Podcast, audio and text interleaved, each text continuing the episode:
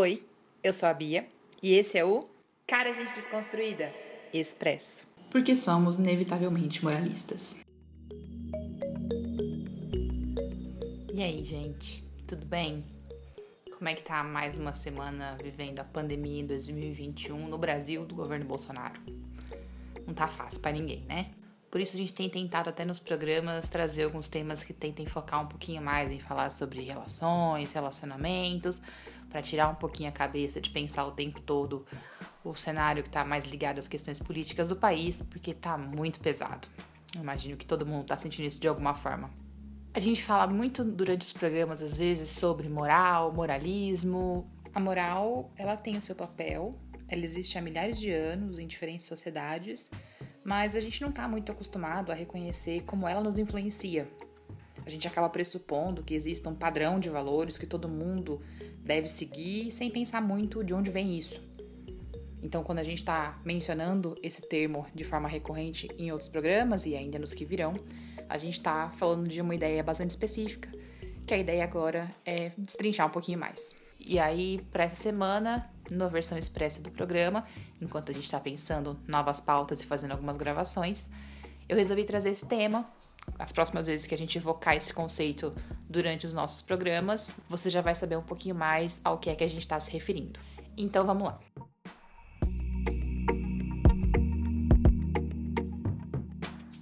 Uma das definições mais simples e genéricas que encontramos de moral na internet é a que a moral seria um conjunto de valores, normas e noções sobre o que é certo e errado, proibido e permitido dentro de determinada sociedade. A moral tem a ver com os valores que regem a ação humana enquanto ser social, tendo assim um caráter de estabelecer normas, valores e condutas. Você pode ser tanto alguém que pensa a moral é importante, ela é positiva, quanto alguém que acredita que a moral é a raiz de muitos problemas que temos. E provavelmente você vai estar parcialmente certo das duas formas. Afinal, quando vivemos em sociedade, é ilusório pensar que existam consensos, grupos de pessoas que sempre concordaram com tudo. Logo, é importante que existam normas e condutas combinadas entre as pessoas. Ao mesmo tempo, o quanto esses valores e normas nos aprisionam em papéis e criam estereótipos sobre nós e sobre outros. Da mesma forma, o que é certo e errado, proibido ou permitido para uma sociedade pode não ser da mesma forma para outra. Para uma pessoa, algo pode ser sagrado, enquanto para outra não existe esse mesmo entendimento. Vivemos em um mundo onde a gente convive com o diferente, com muitas culturas, muitos costumes, e por isso a gente sempre quer impor a nossa moral sobre o outro. A partir daí surgem conflitos. Uma boa forma de se relacionar com o diferente é compreender. Mas antes de tudo, eu acho que a gente tem que aceitar que para o outro o diferente sou eu. E a nossa moral, que rege a nossa sociedade, que tem um histórico cristão, heteronormativo, monogâmico, capitalista e misógino, entre outras coisas, nem sempre faz isso muito bem. Existe uma longa discussão sobre a moral na filosofia e esse aqui não é o meu objetivo. A reflexão que eu quero trazer é para a gente pensar sobre a nossa formação enquanto sociedade. Historicamente, a gente vive no que hoje é conhecido como as Américas e o Brasil, que foram povoados por povos originários muito diversos que hoje nós chamamos de indígenas. Esses povos possuíam seus costumes, valores e regras de convivência muito antes dos europeus que eram também muito diferentes uns dos outros. Existiam entre eles conflitos e guerras também, mas existiam respeito e convivências baseadas em algumas noções, como a harmonia com a natureza e o convívio em equilíbrio com o que vem da terra. Porém, sabemos que a partir de 1500 chegaram os europeus e que o Brasil se torna uma colônia. Esse fenômeno que a gente aprendeu na escola normalmente é apresentado como se fosse o começo da nossa história. Se você ainda não sabe, isso está errado. Esse é apenas o começo da história dos europeus aqui, talvez inclusive onde tudo começou a dar errado. A questão é que a chegada dos europeus e a implementação da colonização foi acompanhada dos valores cristãos, que eram muito fortes na Europa que tinha passado pela Idade Média. Nesse processo, os europeus realizaram toda uma imposição de cultura sobre as populações indígenas e africanas, essas que vieram para cá escravizadas, além da violência da exploração delas. Assim, os valores e a moral que imperaram e que chegaram até nós foram prioritariamente marcados pela noção cristã católica. É claro que a gente não é fruto apenas disso. Temos traços de convivência entre diferentes povos e culturas que chegaram também até nós, mas as regras dominantes da sociedade, como as leis, os costumes, o que ficou marcado foi a moral cristã. Então, mesmo eu, que sou ateia, cresci e fui socializada em uma sociedade de moral cristã o que eu acreditei até boa parte da minha vida que era certo ou errado, mesmo em uma família que não era católica fervorosa, era aquele católico não praticante, sabe? Que na verdade não existe, era baseado em valores de moral cristã. Por esses valores eu me refiro às ideias sobre o papel da mulher, ser uma boa esposa, boa mãe, aquela ideia de se dar o respeito, ter pudor, honra, respeito aos mais velhos, vergonha do próprio corpo, abominar a ideia de nudez, a ideia muito rígida e cega do que seria a monogamia, como inclusive única forma de se relacionar, o horror, a traição, especialmente ser feito por uma mulher, porque por homens, bem, não tem muito o que fazer, né? São homens. Muitos aspectos machistas, misóginos e patriarcais. Tudo isso vem da moral cristã. Para termos uma ideia, até o começo dos anos 2000 vigorava o Código Civil de 1916. Segundo esse código, o homem que se casasse com uma mulher que não fosse virgem poderia pedir anulação do casamento. A mulher, ela era obrigada a adotar o nome do marido, e uma mulher que traísse seu marido perdia os direitos de poder ficar com os filhos, de se casar com a pessoa com quem ela traiu seu marido, ou mesmo de pedir pensão. E nesse processo ela também deveria retirar o nome do marido, afinal, ela não era mais digna desse nome e também não era mais uma posse dele. Então ela não poderia carregar esse nome da família. Inclusive, uma observação muito pessoal eu acho a coisa mais brega do mundo quem em 2021 ainda casa e pega o nome do marido. A gente sabe muito bem o que é que isso significava. Mas esse código de 1916 ele influenciou também o Código Penal de 1940, que criou os chamados crimes contra os costumes. E entre eles existia a distinção do que eram as mulheres honestas e as mulheres desonestas. Ele reforçava muito a ideia de uma mulher que deveria ser do lar, obediente e fiel ao marido. Esse código, inclusive, impunha penas de prisão aos atentados contra os costumes. Outro absurdo era que, de acordo com esse código de 1940, o marido não poderia ser condenado no caso de cometer um crime de estupro contra a própria esposa, pois o homem casado tinha direito de exigir que a mulher, a mulher tivesse conjunção carnal com ele, tendo em vista que era uma das obrigações do casamento. Ou seja, não importa se ocorria violência, abuso psicológico, tortura, uso dos filhos, a mulher era uma posse e o corpo dela tinha que estar à disposição do marido de acordo com a vontade dele. Pesado, né?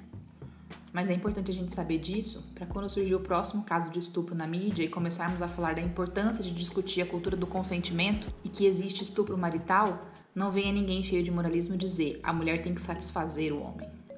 Inclusive, nem sei se todo mundo sabe, mas existe até hoje um debate bastante intenso sobre os chamados crimes contra a honra, que serviriam para casos de injúria, difamação e calúnia, mas que existem homens e seus advogados querendo dizer que se houve uma violência contra a mulher, pode ter sido porque essa mulher provocou de alguma forma, feriu a honra desse macho viril.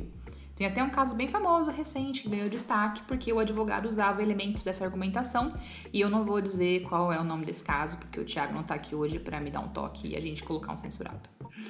Mas vamos lá. Baseado em qual moral esse tipo de lei era constituída?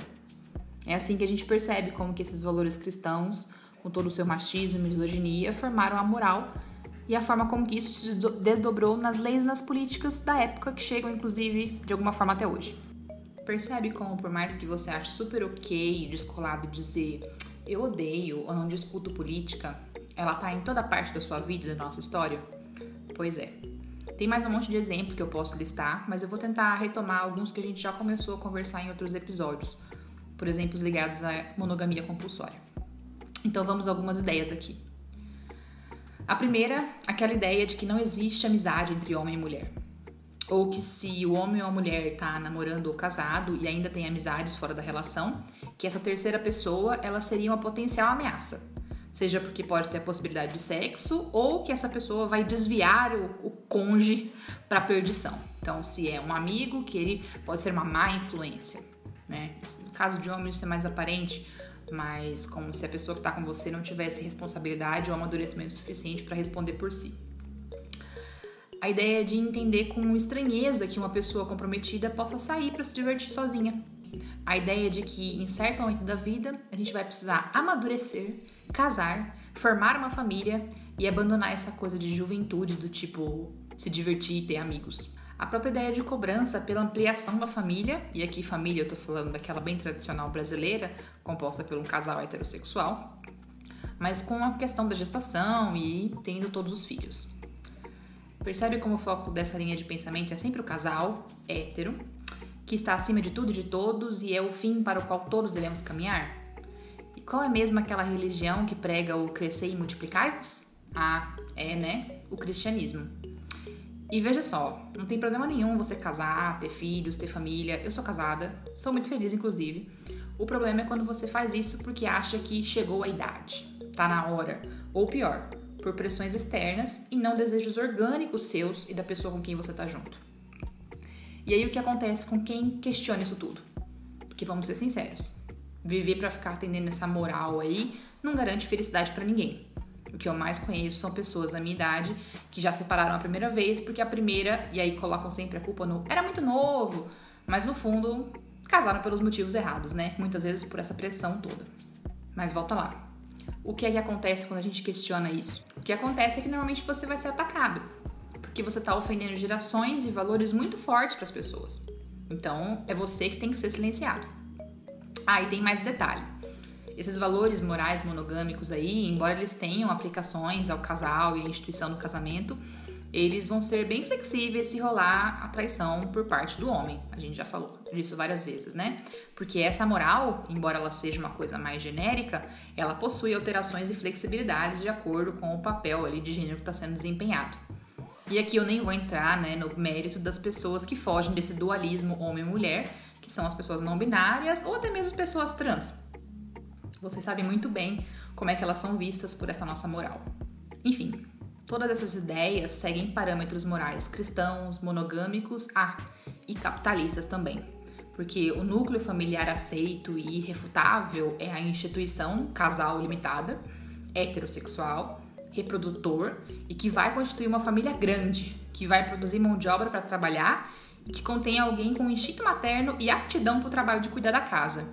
E veja só, mesmo se esse casal não for católico ou cristão, porque essas crenças particulares que esse casal, essa família possa vir a ter, não vai isentar que essas pessoas sofram essa mesma cobrança.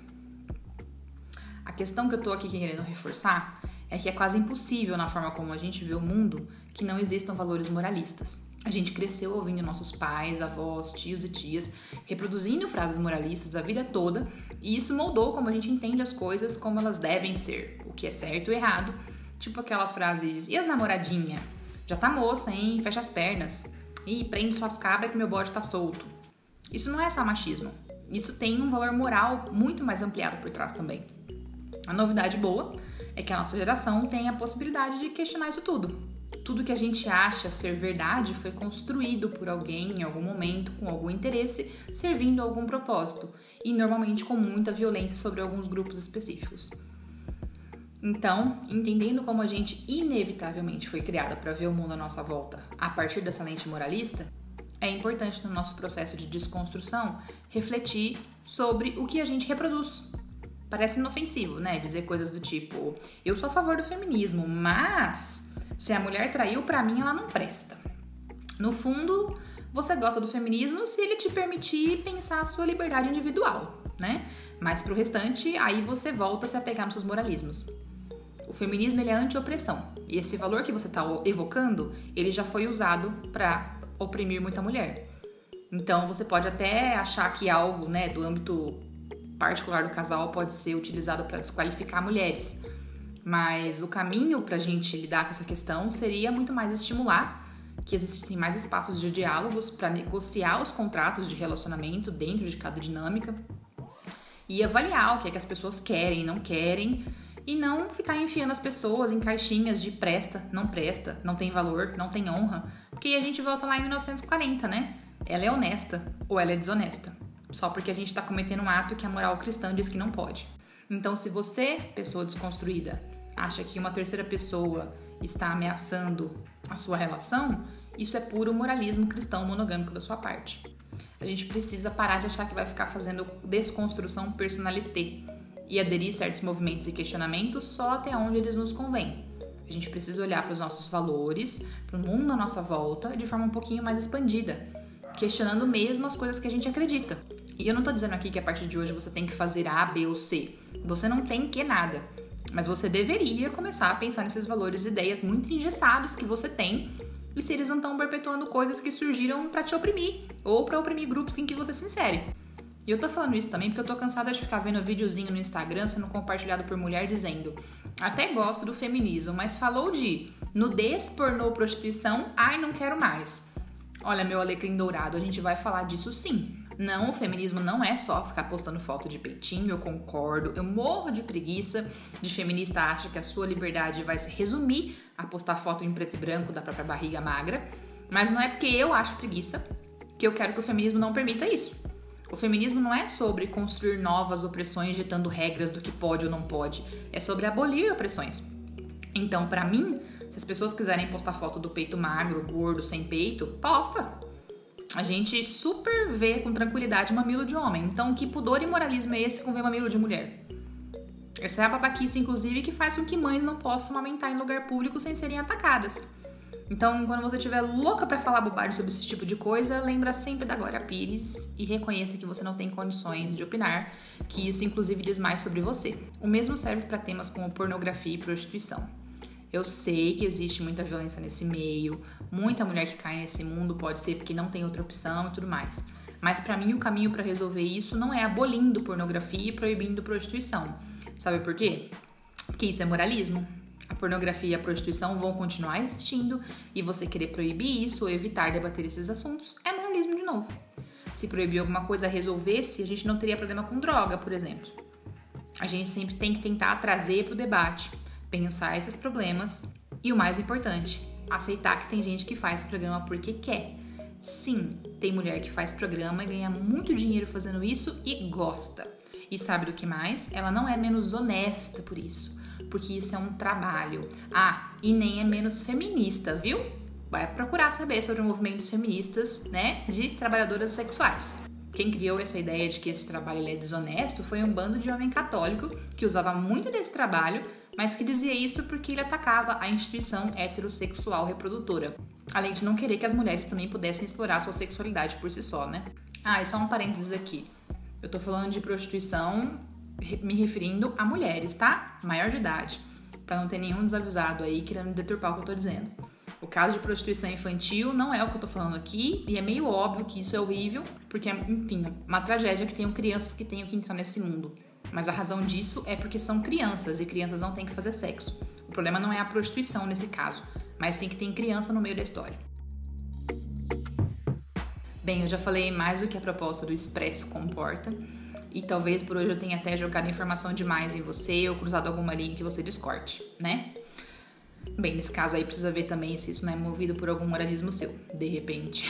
O importante é lembrar só que historicamente esse mesmo moralismo deu origem a muita violência que hoje você provavelmente também abomina. O que eu queria destrinchar era isso. Se tudo que eu disse gerou algum incômodo em você, isso é um ótimo sinal. Eu costumo sempre dizer que esse é um primeiro sinal de que você realmente está se desconstruindo. E nunca é demais lembrar, né? Se você se considera uma pessoa desconstruída, provavelmente você está errado, porque desconstrução é um processo.